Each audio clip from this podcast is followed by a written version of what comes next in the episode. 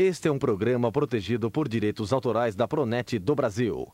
Sua reprodução é proibida. A aquisição desta fita é opcional. Nada acontece por acaso. Início do lado A. Eu vou contar bem rápido para vocês um pouquinho da minha história. Eu sou um engenheiro mecânico e, na verdade, eu me decidi por fazer engenharia mecânica porque eu venho de uma família de Campinas e meu pai era um médico. E ele trabalhava muito. E a última coisa que eu queria na minha vida era trabalhar tanto quanto ele. Essa foi uma das razões que me levou a fazer engenharia. Eu achei que fazendo engenharia, eu poderia ao longo do tempo desenvolver, criar um negócio próprio, fosse ele qual fosse, para que eu pudesse um dia realizar parte dos meus sonhos. Eu gostaria de um dia poder oferecer à minha mulher e aos meus filhos a oportunidade de escolha.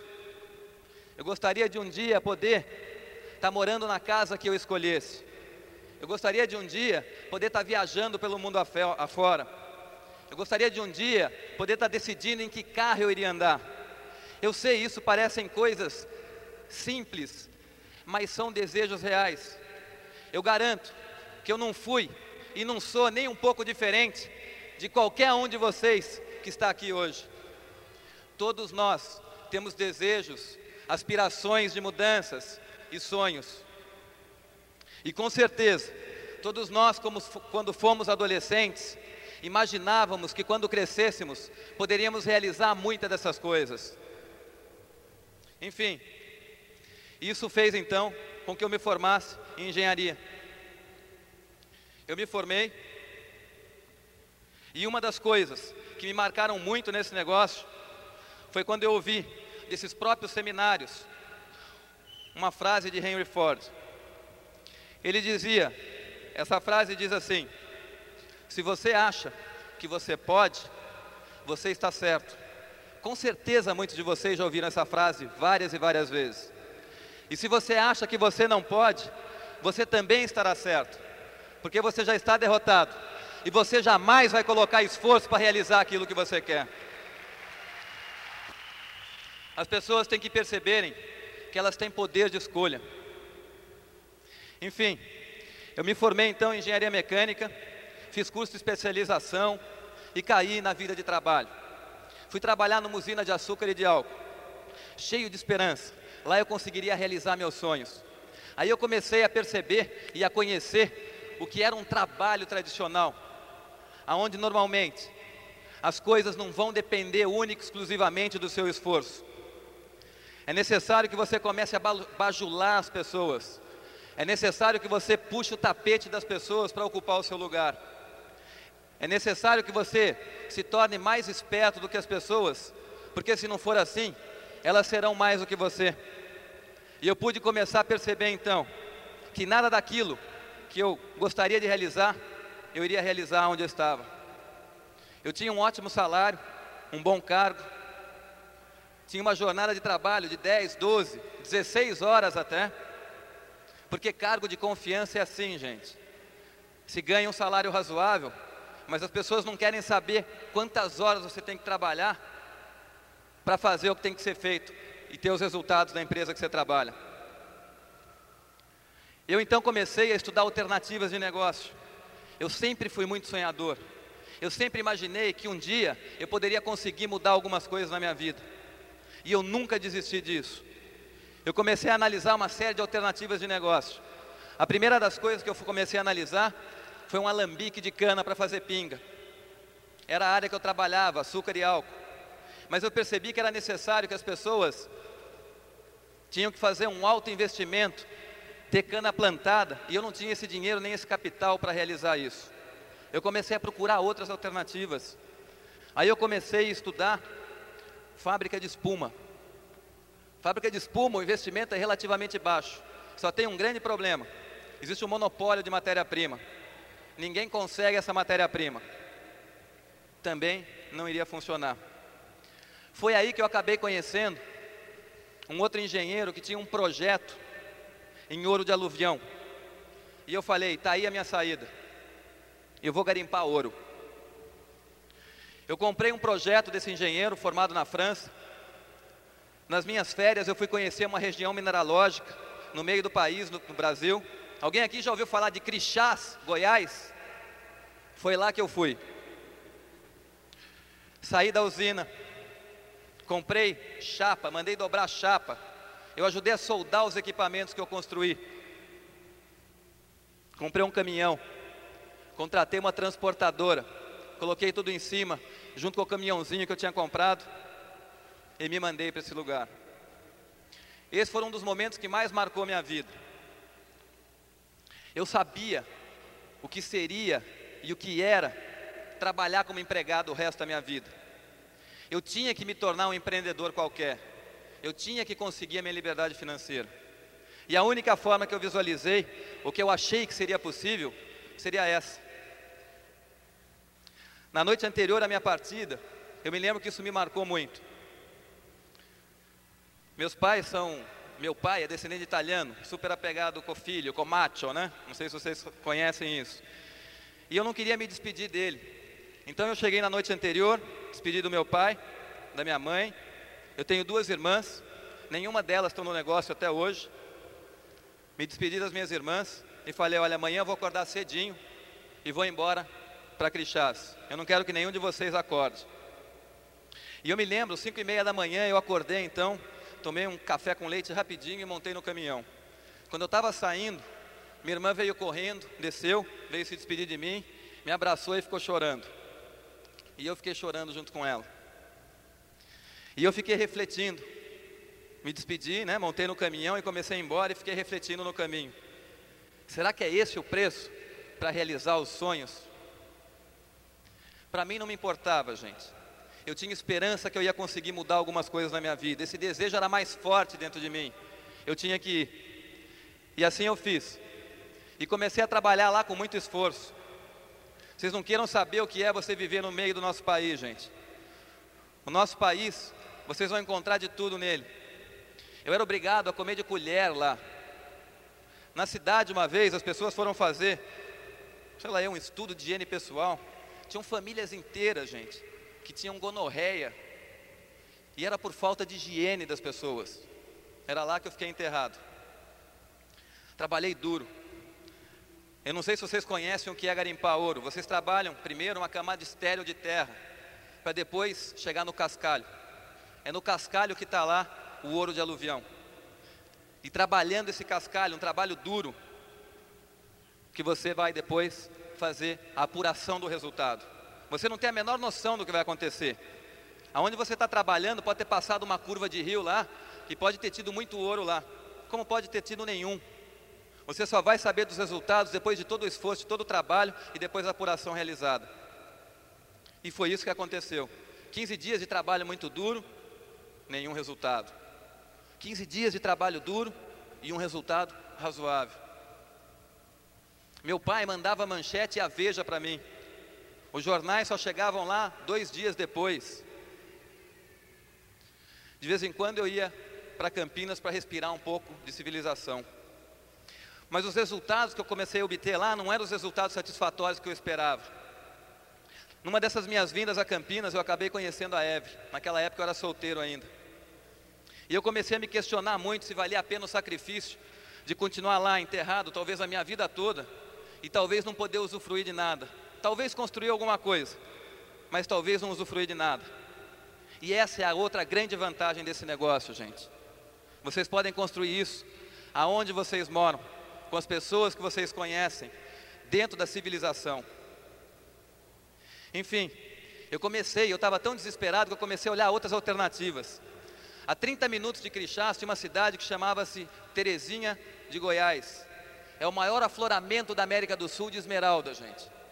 E lá você conhecia pessoas que eram pessoas como vocês, pessoas nas mais diversas profissões possíveis, cavocando um buraco lá na esperança de chegar no veio da esmeralda. Eu conheci pessoas lá que ganharam fortunas. E eu também conheci pessoas que perderam fortunas lá. Eu conheci muitas pessoas que matavam-se uns aos outros lá. Enfim, eu percebi que aquele não seria o meu futuro. Acabei me casando, acabei comprando um posto de gasolina. Do posto de gasolina eu saltei para uma fábrica de móveis. Eu já estava quase desistindo, gente. Tentando, de coisas em coisas, tentando. Eu não quero dizer para vocês que eu era uma pessoa que não tentava construir um negócio. Qualquer coisa que eu fiz, eu sempre fiz dar certo, gente. Eu não estou dizendo que eu tentei vários negócios para nenhum deles dar certo. Todos eles deram certo. Só que nenhum deles deu o resultado que eu esperava que desse. E foi daí então, depois de tentar a fábrica de móveis, que nós acabamos tomando contato com esse negócio. Minha esposa Evelyn, por favor.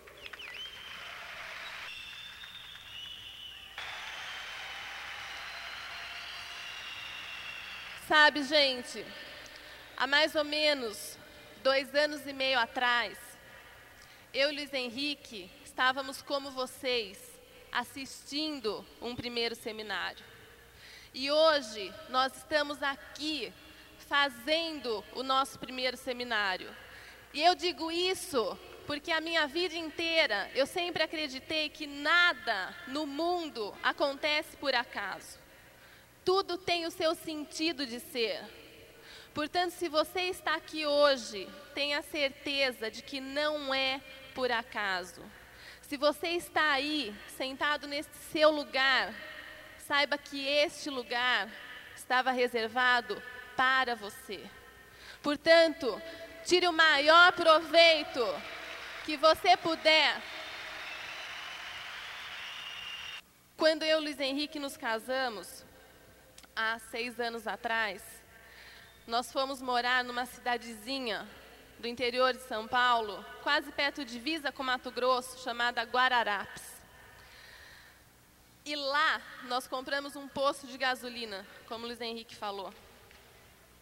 E nós fomos para lá, primeiro porque surgiu a oportunidade de, comprar esse posto. E em segundo lugar, porque nós sempre achamos que seria muito mais fácil começar a vida de casado numa cidade menor, numa cidade interior. E realmente é mais fácil.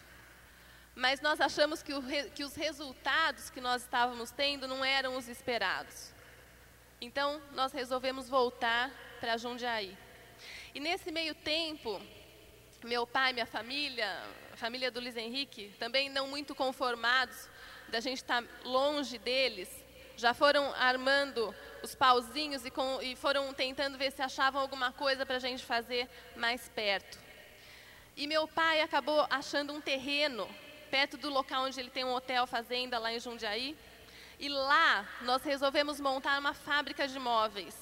E era uma fábrica de móveis de piscina e jardim. House and Garden chamava. E nós começamos essa fábrica realmente do zero. Começamos primeiro o Luiz Henrique fazendo o desenho dos móveis. Depois uh, começaram a fabricar esses móveis e só investindo, só investindo, até que esses modelos, os primeiros modelos ficaram prontos e nós pudemos fazer um catálogo. E aí, quando esse catálogo ficou pronto, o Luiz Henrique pegou e começou a sair por todos os sítios e chácaras que tinham naquela região para divulgar os móveis. E numa daquelas chácaras morava um casal simpaticíssimo de cubanos americanos, Paul e Carmen de la. E esse casal, além de comprar os nossos móveis, ficaram muito amigos do Luiz Henrique, porque eles eram sozinhos. E então, uma ou duas vezes por semana, o Luiz Henrique sempre passava por lá para conversar um pouco com eles e bater um papo. E numa dessas visitas, o Paul virou para o Luiz Henrique e falou: Olha, Luiz Henrique, meu filho, que mora nos Estados Unidos, está vindo logo, logo para o Brasil, está trazendo uma grande oportunidade de negócios internacional. E ele me pediu que fizesse contato com algumas pessoas que tivessem interesse em conhecer uma alternativa nova de se fazer dinheiro. Você estaria interessado? E o Luiz Henrique falou: Claro, estou sempre aberto a conhecer novas oportunidades. E assim aconteceu. Passaram um poucos os dias, chegou o Ricardo, o Luiz Henrique foi até a chácara, conheceu o plano eu ficava só em casa. Porque o Luiz Henrique falava, fique em casa, que eu vou ver o que é esse negócio. Depois teve uma reunião em São Paulo e o Luiz Henrique novamente foi com o Ricardo e eu tive que ficar em casa de novo, porque ele não deixava eu ir junto. E eu não aguentava mais de curiosidade, até que na terceira vez ele me levou junto. E nessa terceira vez, além de eu ir junto, nós assinamos o contrato do negócio. Então, gente, este foi o caminho, foi o nosso caminho até conhecermos esse negócio. Esse foi o nosso caminho até nós chegarmos aqui. Todos vocês foram contatados de uma forma ou de outra, não importa. O que importa é que vocês estão aqui hoje. O que importa é que nós estamos aqui. Quantas pessoas só vão ficar sabendo desse negócio daqui 5 ou 10 anos? Vocês estão aqui hoje e têm a oportunidade de começar a construir esse negócio agora. Quando nós fomos contatados, quando nós conhecemos o plano de negócio e quando nós nos associamos a um seminário pela primeira vez, nós não tínhamos a ideia do que esse negócio poderia se transformar para nós. Nós não tínhamos a noção da grandiosidade desse negócio.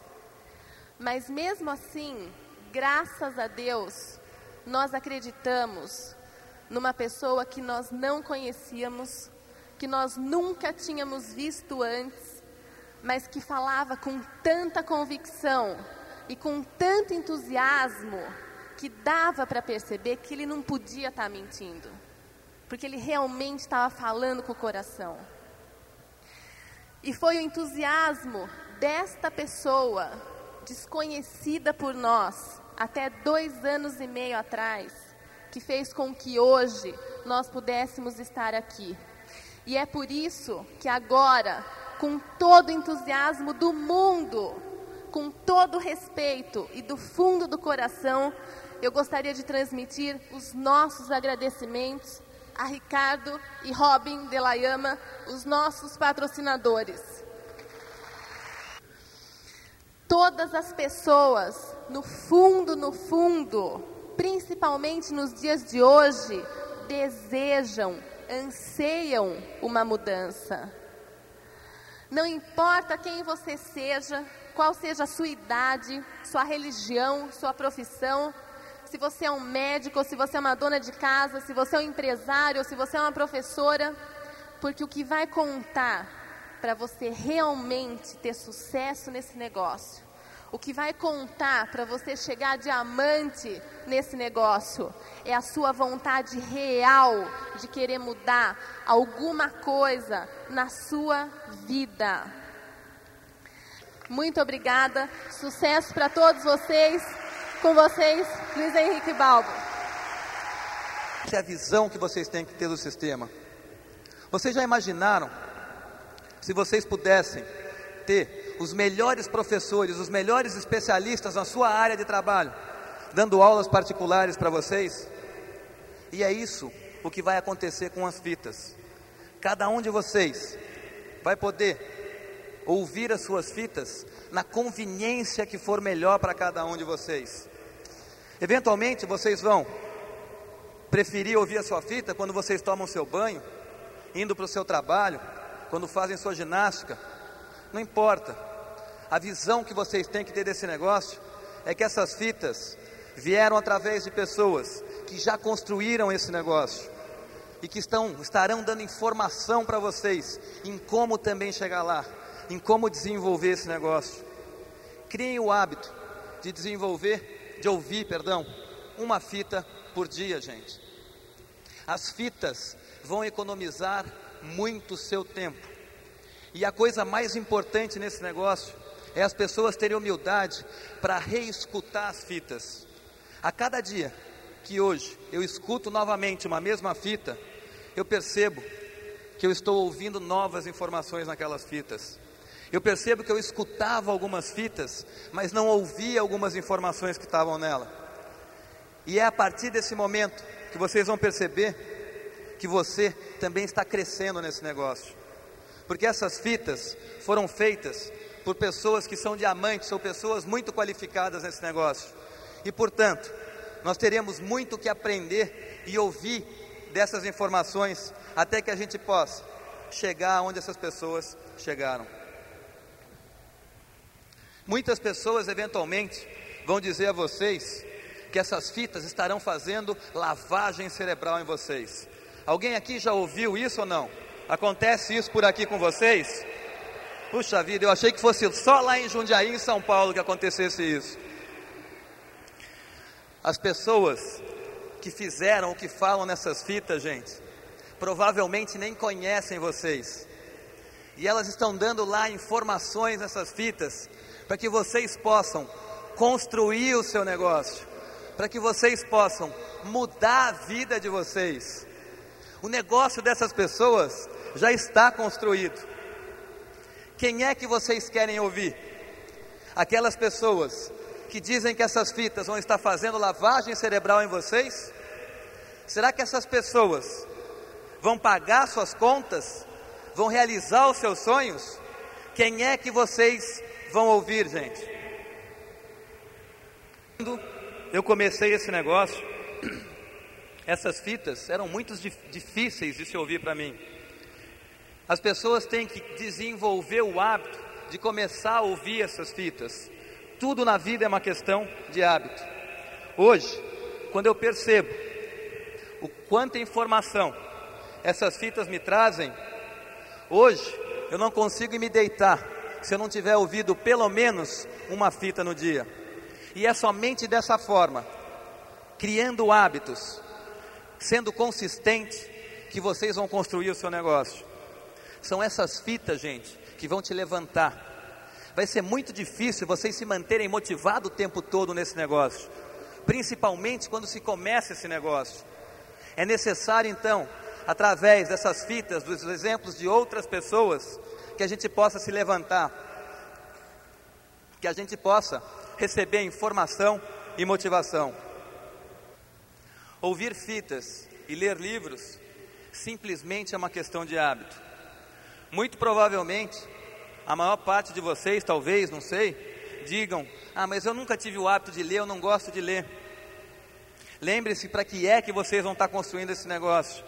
E talvez dessa forma vocês consigam ter motivação para começar a ler um pouquinho todo dia, um pouquinho todo dia, até que vocês comecem a perceber o quanto isso vai trazer de benefício, de crescimento pessoal para cada um de vocês.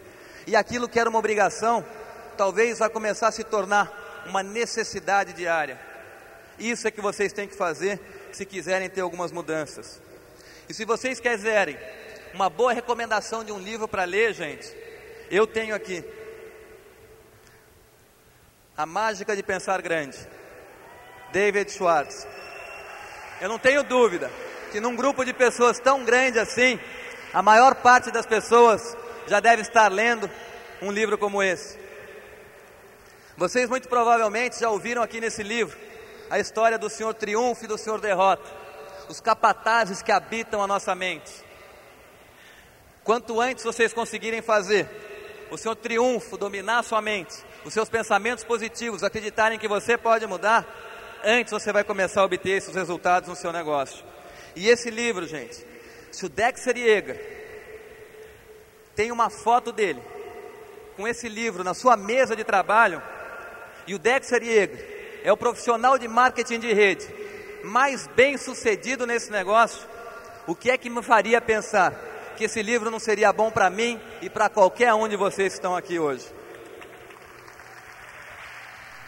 A razão desse seminário, gente, é para que você possa associar todas as pessoas do seu grupo de negócio num evento como esse.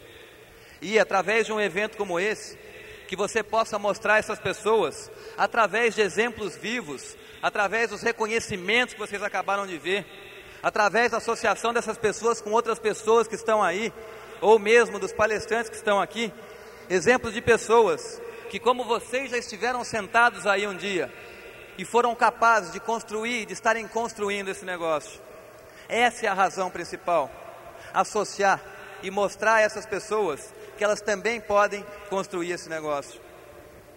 Imaginem se cada uma das pessoas que estivessem sentadas aqui hoje fizessem parte do seu grupo de negócios.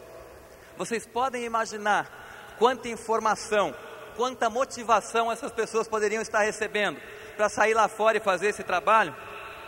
Essa é a visão que vocês têm que ter desse negócio, gente.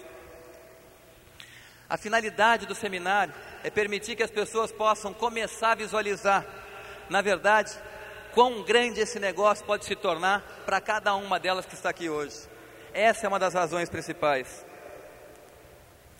E são em eventos como esse que pessoas vão começar a assumir alguns compromissos. Agora, vocês já imaginaram se nós pudéssemos associar todas essas pessoas num evento maior, num evento que acontece a cada quatro meses, chamado convenção? Vocês já imaginaram o que é uma convenção? Quem... Se num seminário as pessoas começam a visualizar esse negócio, é numa convenção que as pessoas, além de visualizar, elas vão começar a materializar o seu negócio. A convenção, gente, é a espinha dorsal desse negócio. É o evento maior, aonde vocês vão poder encontrar uma série de diamantes que estarão sendo convidados a palestrar nessa organização. Alguns shows. E normalmente é numa convenção onde as pessoas vão começar a assumir os compromissos para construir o seu próprio negócio. Eu me lembro da minha primeira convenção. A minha primeira convenção foi em Chicago, nos Estados Unidos. E naquela época eu, infelizmente, ainda não tinha a menor visão do que era esse negócio.